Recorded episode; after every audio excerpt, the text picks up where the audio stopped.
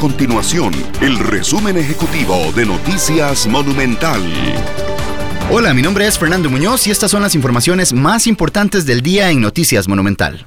El Ministerio de Salud de Costa Rica confirmó hasta este jueves 1.194 casos de COVID-19.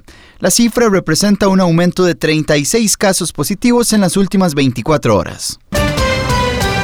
Además, los diputados dejaron en firme el proyecto de ley que busca sancionar hasta con 10 años de prisión el abandono de adultos mayores. Para que esto se convierta en ley de la República, deberá tener la firma del presidente Carlos Alvarado y posteriormente ser publicado en el diario oficial La Gaceta. Estas y otras informaciones las puede encontrar en nuestro sitio web www.monumental.co.cr. Nuestro compromiso es mantener a Costa Rica informada. Esto fue el resumen ejecutivo de Noticias Monumental.